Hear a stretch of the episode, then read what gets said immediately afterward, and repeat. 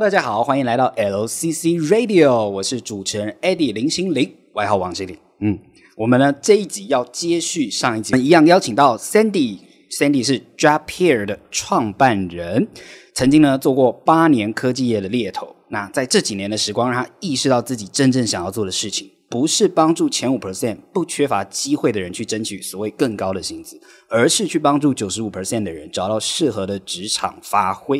所以我们在上一集呢聊到了我们要知道我是谁，也就是理想工作的定义。然后 Sandy 也提供了我们五个方法，我在这边快速先帮大家把重点整理，就是好奇心、行动力、从你问题、觉察以及合作。经过这五个部分呢，我们接下来要来到了实战，也就是。有三步，第一步、第二步、第三步。我是谁以外，我们还要我要去哪里？对，所以我想请 Sandy 来为我们分享说，我们要去哪里呢？在工作方面。好，那我觉得这这一集，我想跟大家聊一聊求职这件事情，我们应该要知道的事情。好，我是分成呃，也是叫三步骤，那是三个关键步骤，求职的三个关键步骤。关键哦，各位笔记笔记。好，好，大家都呃，第一个啊，我们大家都一定先想，求职就是要准备履历嘛。没错，对，就是啊，要写履历啦，要怎么样怎么样啦，然后要找范本啦，要，要抄作业啦。好，其实啊，我们的第一步哦，我先跟大家讲，第一步我们其实的目标啊，只有一个，叫做拿到面试。哦，我不管你做什么，我们我们我们我觉得要有目标意识。我们做任何事情，当我们有一个目标意识的时候，我们就不会胡思乱想，然后想一些不重要的这些这些东西。如果今天我们第一步想的就是我如何拿到面试，先跨进那个门。那有了面试才有后续嘛，所以很多人都会在想说，哦，我履历要怎么样弄，弄得然后很 fancy、很漂亮，然后格式什么那些东西，哦，这样才可以，然后然后就跑来问我说，哦，他弄做图表，啊、你知道，这些年轻人喜欢做图表或什么的，我说那些都不重要，彩色的啊，花边啊，对对对，然后什么放照片什么的，我们先我们先想什么叫做拿到面试就好了，我们用拿到面试这个目标回推拿到面试该有的行动.那我们所做的每一个步骤。我们所做的每个，没错，这样子我们才有可能很有效率。好，那假设第一步叫做拿到面试，那首先要拿到面试，你第一个一定要有目标的职缺嘛。好，所以当你都还没有想要应征哪一个工作的时候，就在准备履历，我觉得这件事情是错的。当然，你可以准备一份呃完整版的履历，对，通用版，对，没错，叫通用版的履历，它不，它并不是否任何。职缺或职业的，它就是一个整理完我曾我是一个什我曾经做过哪些事情的资料，但这个资料要去用在拿到面试是不可能是不够的哦。好，拿到面试，我们必须要先想的是针对这些职缺，这些职缺上面有哪些重要的资讯是我可以去拿到面试的，也就是要去跟他 match。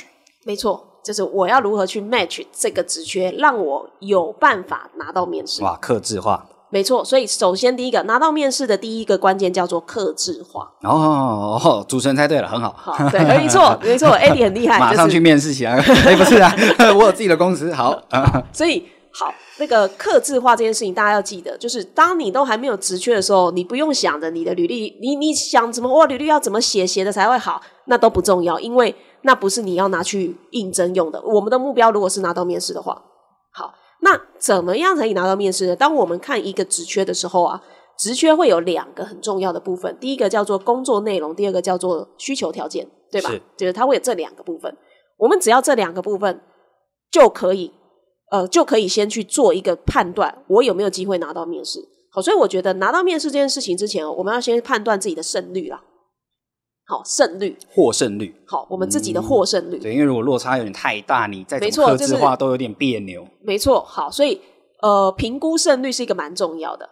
我我们还为此做了一个表格，Google 表单，让大家就是针对职缺去去勾选，然后最后跑出一个分数，招大告诉大家这个胜率是高还是中还是低。在 Sandy 的网站吗？呃，在我们的哦，你如果来注册 Jobhere Jobhere 的话，我们会送你这个。你只要注册我们的欢迎信，就会送你这个转转职评估胜率表。各位同学朋友，你知道按下暂停键只需要五秒钟就可以点开下方的链接了吗？立刻开始注册哦！这 A P P 使用工具啊，一定要拿的嘛，对不对？对，转职胜率评估表。那我大概讲一下啦，就是这是因为我们要讲，我们要要学习的叫底层的逻辑。是。好，那我们的转职胜率呢？其实胜率可以评估三件事情。第一个叫做产业。好，产业，你的你的产业的关联性，你过去的经验，或是你的科系，跟你接下来要应征这份工作的产业关系程度是高中低，还是无关？嗯，好，那这个叫第一个叫产业，第二个叫职务面积重叠啊，职务面积重叠就是那个呃职缺上面是不是会有工作内容？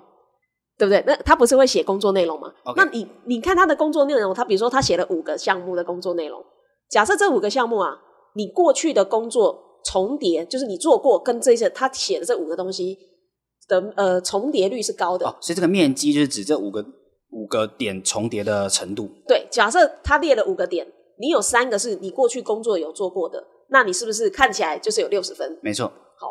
这个五分之三嘛，经验衔接，没错，没错，这叫做重叠面积，就是你的职务重叠面积。假设你今天产业的重叠率不高，可是你的工作曾经做过的东西跟这一份工作职缺要求的是很高的，你也有机会。好像人资就是一种这样子的呃职位，就是他可能呃他一样都在做招募，好，他可能不从从生技产业跳到金融产业，但是假设他的工作项目是。呃，很高，从从都是在找人才，好，那这个可能对方就会愿意考虑。虽然你的产业重叠面积不高，嗯哼，好，那我们有一个教大家判断的方法啦，就是大家先不用想那么多，就是呃，知道第一个叫做产业重叠面积，第二个叫做职务重叠，第三个叫做条件，好，就是好，这个工作上面不是会有一个条件嘛？需求条件，你要什么什么科系毕业，或是大学学历，或是说具备几年几年熟悉什么什么什么什么，他会写这些东西，好。那看条件的时候也是的，你的条件你符合的程度是高中还是低？好，这这三个东西最后会跑出一个分数，就是你自己评估完之后，分数达到多少以下，我们就不建议你，不建议你应征，但是会浪费时间。好，分数达到多少，这中间的我们会教你怎么样强化提高，对，把它变成从你可能只有六十分，我教你怎么把它变到九十分。好。那假设你重叠面积很高，那就你其实也不用，就是你就不用担心，你就直接应征吧。因为这个就是获胜率。嗯，没错，第一个叫做你要评估自己的这个获胜的。好，好，那当我们评估完了，就是低于某一个分数，我建议你放弃，那是因为会浪费时间。可是中间分数是最需要做调整的。我们大多数的人去找工作，一定都比较少去找完全雷同的工作，比较少，比较少。我们大部分转职。都是因为我们对现在的工作觉得发展性有限，薪资比较受限，我们所以想要换去一个更好的地方，所以我们通常要去更好的地方，都会对自己的挑战是比较高一点的，所以我们的条件可能会弱一点点。没错，所以我们要如何提高这个胜率？好，提高胜率就回到呃，也是两个关键，两个关键。好，我们呃，我今天讲这这一集太多实战了，超级实战，各位对太多实战了，所以直接下载 YouTube 了。对，那个对，可能需要，可能需要那个我我。我其实有这些文章了，我都写。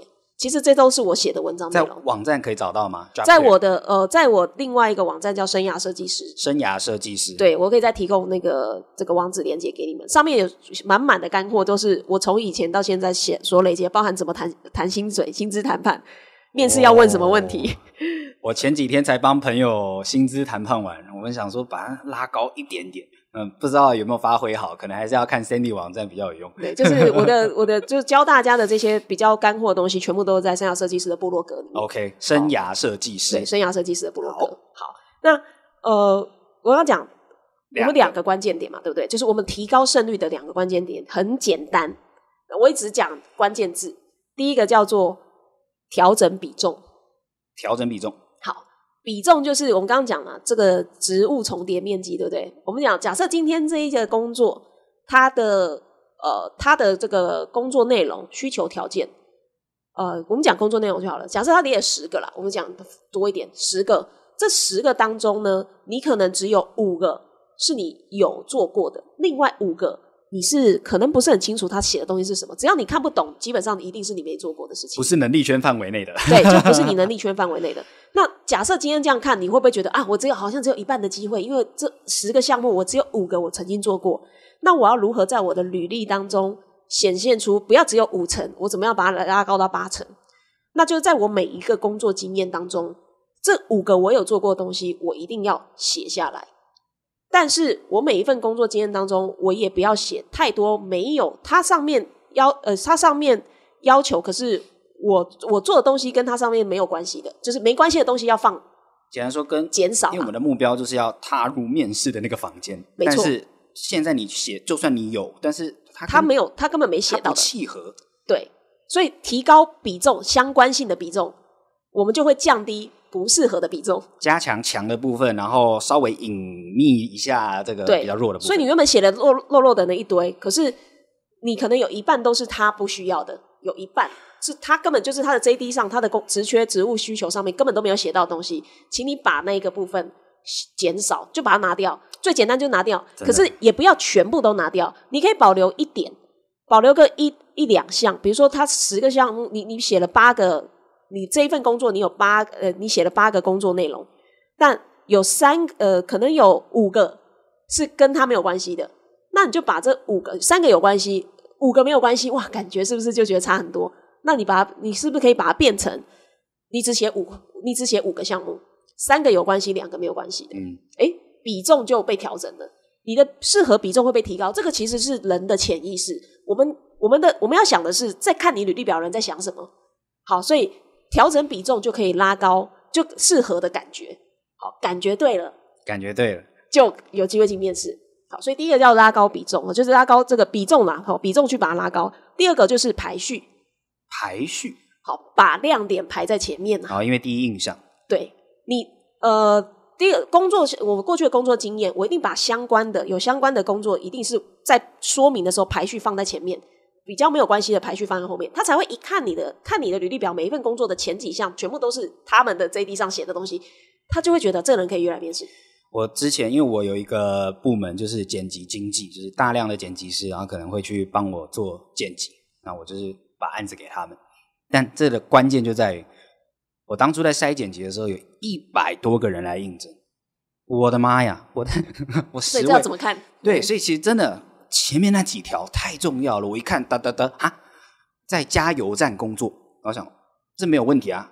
但是我前几条都看不到任何相关性，对，没有亮点。而且我还觉得越差越远，就是我哎哦，在餐饮业，在加油站。在，然后到最后，他的确有写，他可能有自修相关经验。可是前面我累积了一大堆，都是他常年所经营的都不在这区块。好像那人家如果前几条都是的时候，那马上我就我连作品集可能都还来不及看了。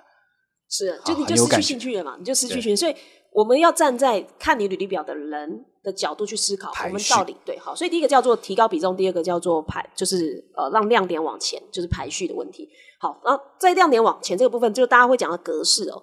呃，我提提醒一个东西，假设你的学历不是亮点，假设，嗯，对于这份工作不是亮点，那你就把你的学历放在工作经验后面。哦，很多人都是开头感觉就一定要放基本资料，然后学历基本资料，然后学历。好，但是如果你的学历是亮点，那你这样你就放在工作经历前面是没有问题的。哇，好，所以这个也是一个小小的技巧，是好提醒。好，你只要做到以上，提高比重，然后让亮点往前排序往前。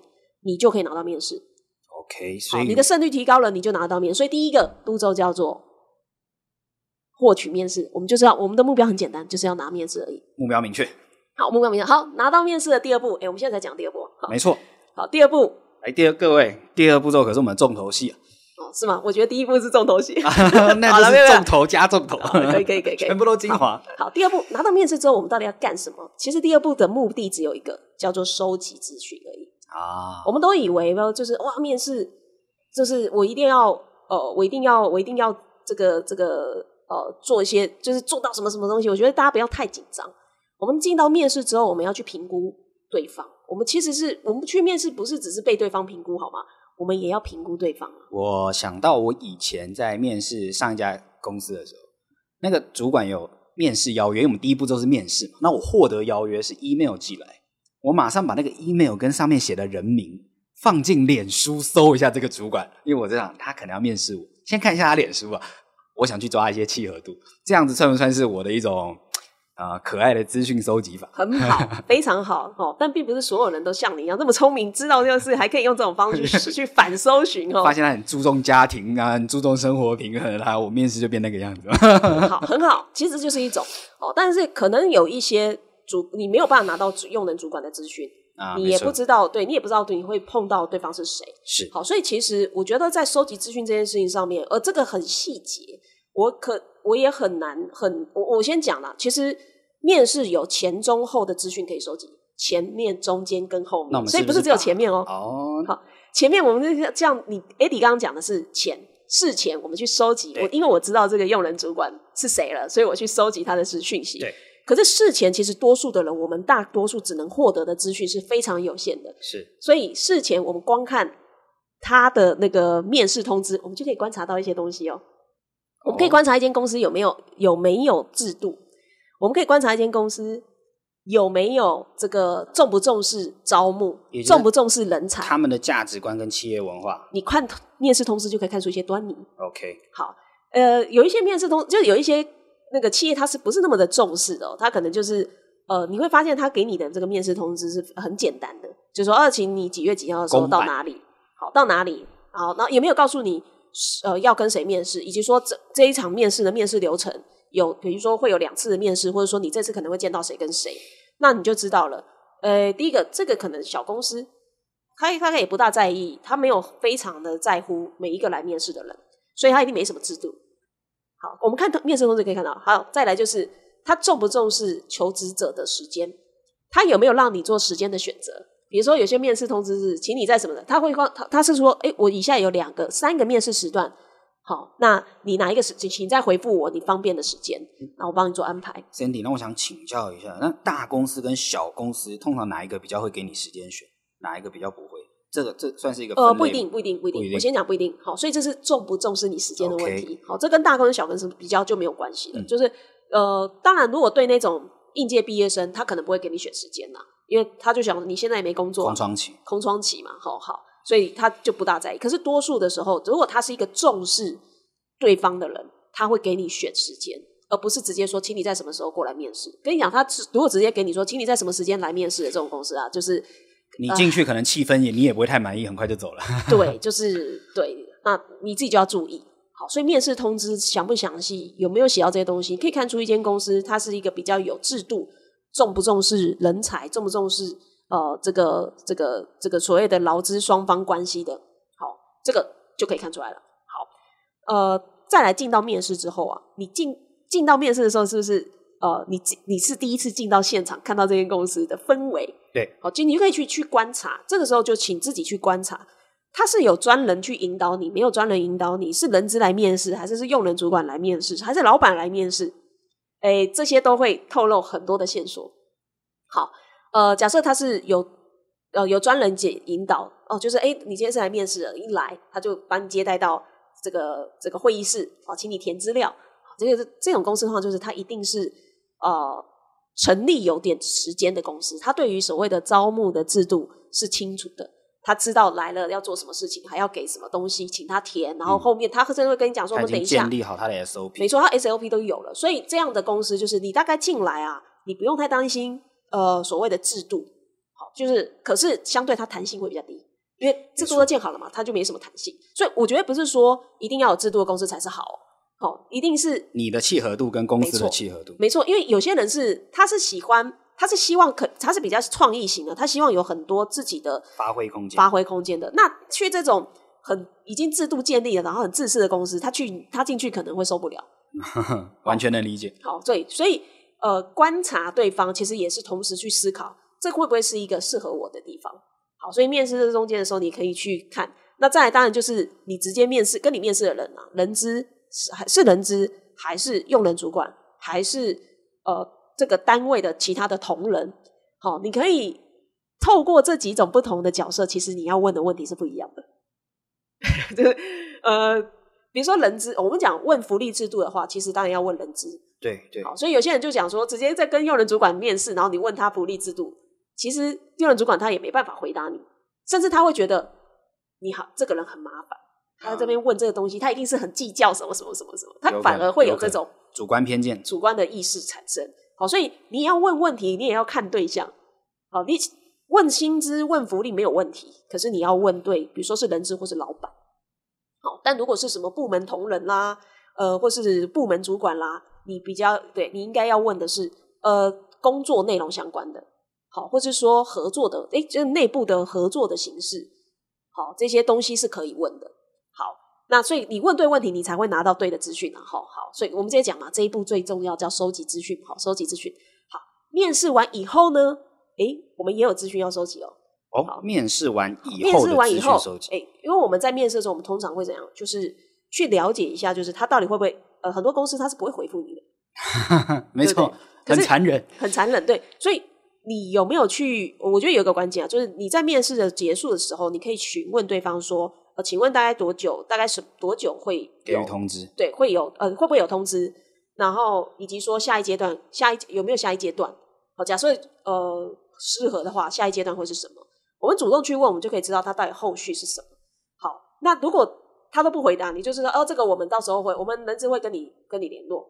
好，呃，大概他跟你讲人资会跟你联络，哎，你就可以知道了，他可能没有很满意你啊，就是他可能也没有觉得你很适合这样子。好，呃，我有了很多人会问我说，面试完多久之后可以去，呃，去打电话问对，哎，要适不适合打电话去问对方，要不要去，要不要主动什么什么的？我说这真的要看公司。看你当下的直觉了，对，呃，判断，对，这这个跟你的经验有关啊，所以我要讲讲啊，就是我们收集资讯其实也是有经验的。你多去面试，你第一次面试跟第五次面试，你会发现啊，你第五次面试绝对收集资讯、收集的跟判断的能力都比第一次面试要来得好。好，所以我想要让大家知道，就是我们假设你第一个是你是刚求职的人，以及说你是一个很久没转职的人，你们在前面的第一场、第二场面试一定一定是错误百出。所以，我之前有意识到这件事，我就建议要面试的朋友们，你前两个干脆就摆，比较你次选的。没错，这是一个技巧。两个熟了，第三、第四、第五才是你的真战场。对，所以我就说，如果你今天在看这些职缺的时候，呃，你建议就是，如果你是有心，你有理想的，比如说你会排，你有五个职缺，你有特别想去的那一个，你把它往后一点。好，你往。安排面试这件事情，尽量让它往后一点。那你前面可以多一点练习的时间。可是有的时候大家会心急啊，大家会法说，我要是慢一点去投，会不会他这个职缺就关起来了？嗯。那关起来了，那我就说，所以也没办法。就是，但是如果可以的话，建议你比较心仪的工作，你可以后面一点点，慢三天、慢五天也好。对，就是尽量去往后一点，让前面先去熟悉一下整个面试的流程，然后整个面试该问什么问题。以及说你在这些问问题的当中，你发现自己哪些东西是做表现不好的，那你下一次才有办法改进嘛？那你真的碰到你心仪的工作的时候去面试，你自然可以把这些东西补到最好。好，OK，所以第二第二的步骤其实就是收集。好，第三个很简单，我这这个东西就特别快。好，第三步骤叫做决定或重来。决定或从。好，我们今天面试，我们今天哦，很多人在面试完之后就很容易一头热。比如说我今天就是哦，好开心哦，我觉得今天这个。去面试，然后对方跟我聊聊的相谈甚欢，然后超级愉快，然后对方当下还说要录用我，然后就开始就庆祝了，开始庆祝了，然后开始要就是要提离字还没最后那一撇呢。对，好，我觉得有一个很重要的东西，请各位一定要注意，你没有拿到聘书，没有拿到白纸黑字，都不要，都不用开心，都不用去，都不是下决定的时候。没错。好，所以可我就碰到，就有一些人就是，呃，以前我在猎头时期就有碰过了。就是哇，总经理跟他谈完之后，谈的超开心，跟他谈了一个小时，然后还谈说哇，他们的这个这个业余的活动哇都很契合。他就打电话回来，求职者面试完打电话回来跟我讲说，Sandy 这个稳啊，这个你准备准备就是告呃准备拿那个呃拿奖金这样子，就是讲这种话。我心里想说，呃哦，好好好好好，他很开心这样。在我美股投资的世界里，我只要每一次看到任何论坛出现这句话，那个只股票之后都会完蛋。稳呐、啊，好，所以他这他很开心的这样跟我讲。可是我我实际上我心里很清楚，难说了。呃，不是，是因为我们这边还有另外两个人去面试。哦，有另外一个人，他告诉我说，总经理跟他聊了两个小时，你的一个小时算什么？这个叫这个叫做内部资讯。OK，对不对？这样对不对，所以呃，没有拿到 offer 之前啊，不用太开心。然后他他他跟你。Promise 什么？他跟你保证什么？哇！我跟你讲奖金什么什么的，跟你讲这些东西，只要没有写在 offer letter 上面都不算数，都不用想。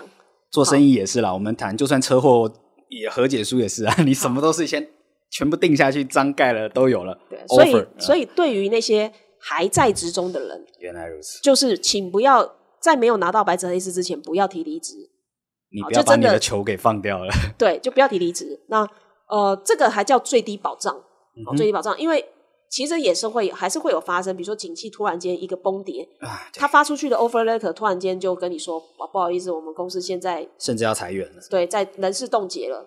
哇，这个 offer 不算数，也是会有的，没错。但是我必须说，这个没办法，这不是我们可以。就像疫情突然来，很马上也是。是。那现在景气不好也是。对，所以这三步骤其实是教大家控制我们可以控制的事情，而且把它控制到最好。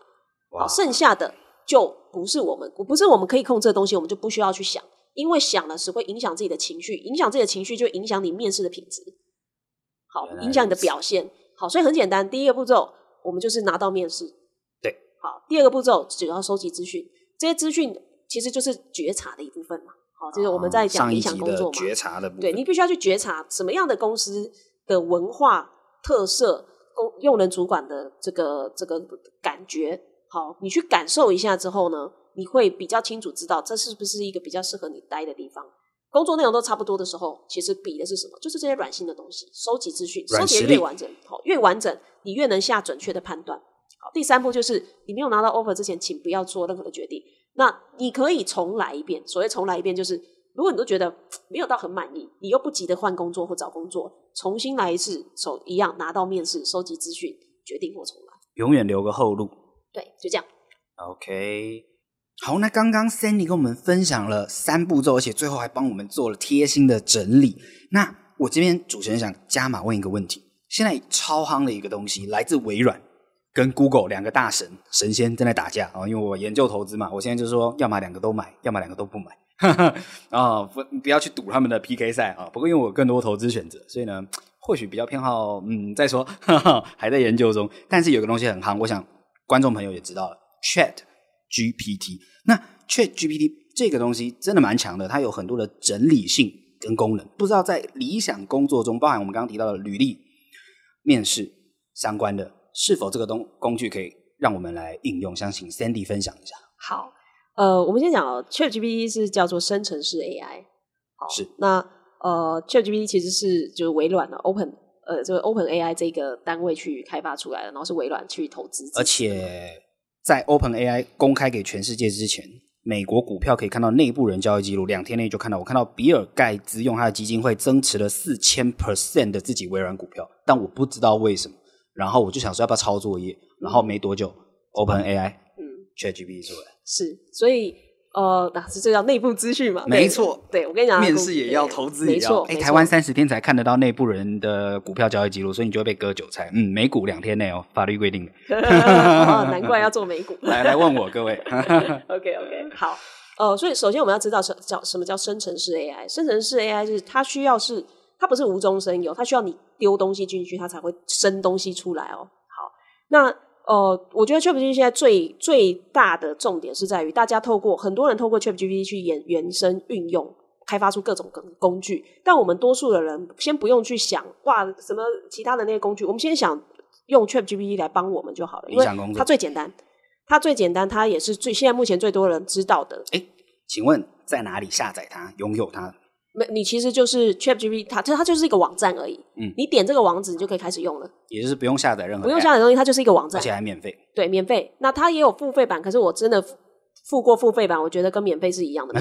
它可能还在推广中，所以那那你被割了一下韭菜。对，它付版，它没有，他就跟你讲说，你要用到这个最新版本的话，要付那个二十块美金吧，一个月二十块美金，六百块。对，我付过了，然后但我用了之后就想说。没差，跟三点五哪有差？所以 Sandy 这边直接推荐我们先用免费版，其实就很充足。哎，对，免费版，呃，如果求职这件事情真的是用，呃，我跟用免费版就够了。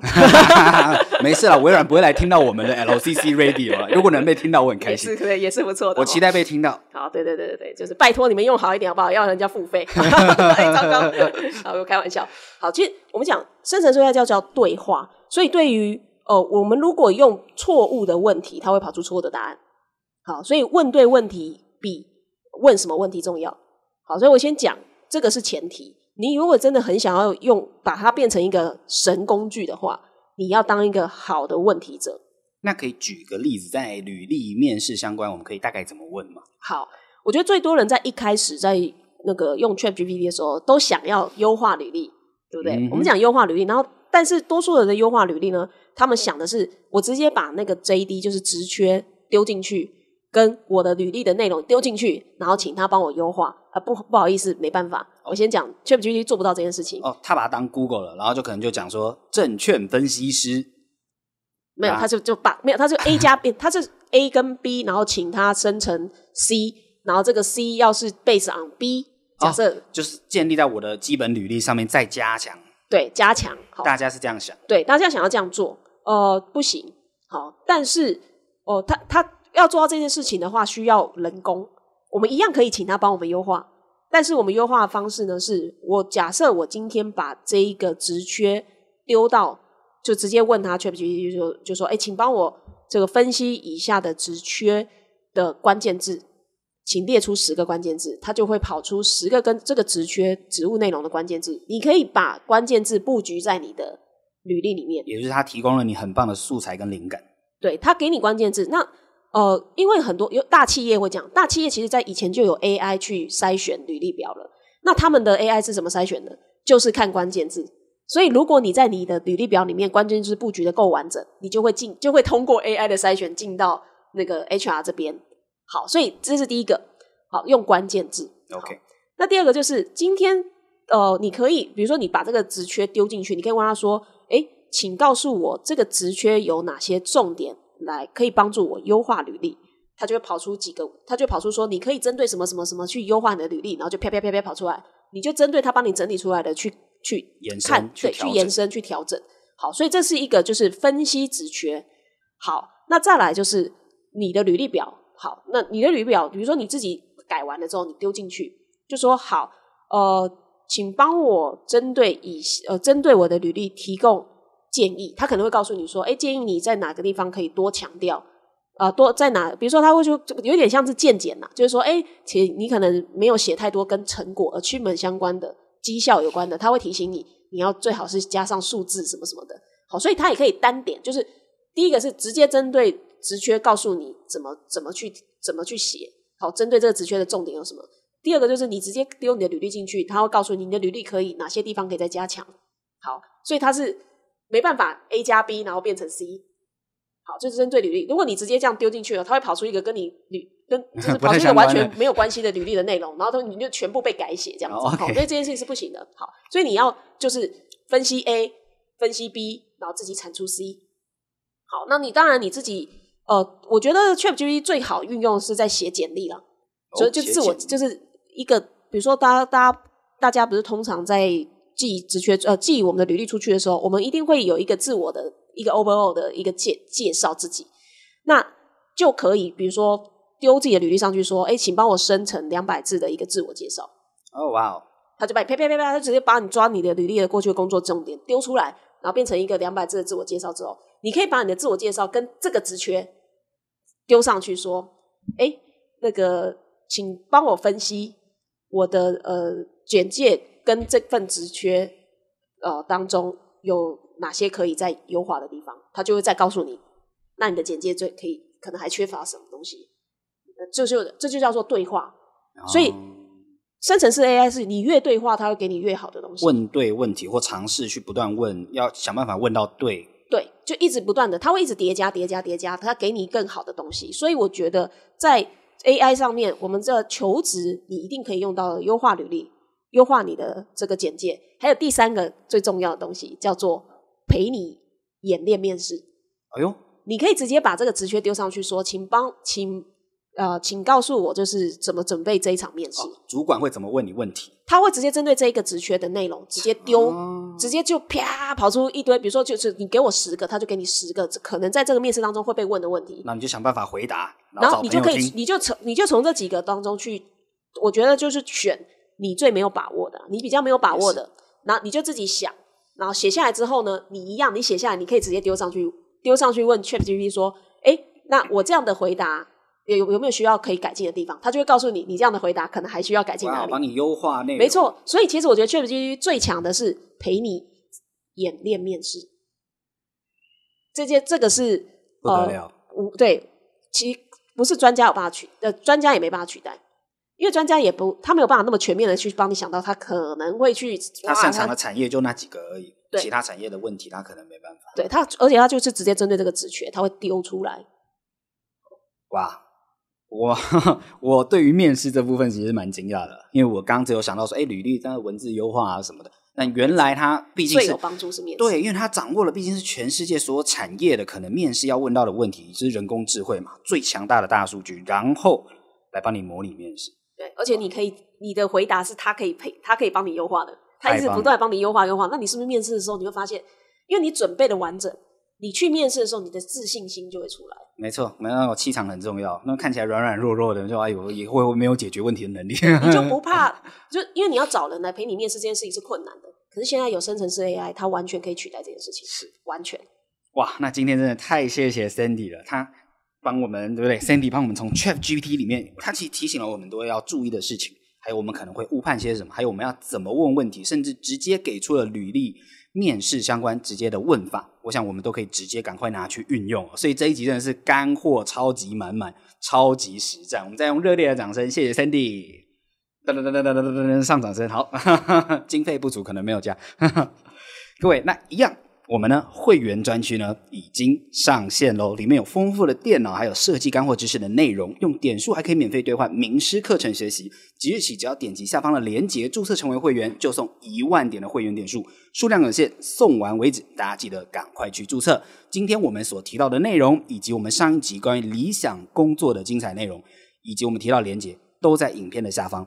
大家都可以去复习一下我们上一集，并且赶快把这些实战内容好好运用在你的理想工作上吧。祝福大家，那我们就下一集 LCT Radio 再见，拜拜，拜拜。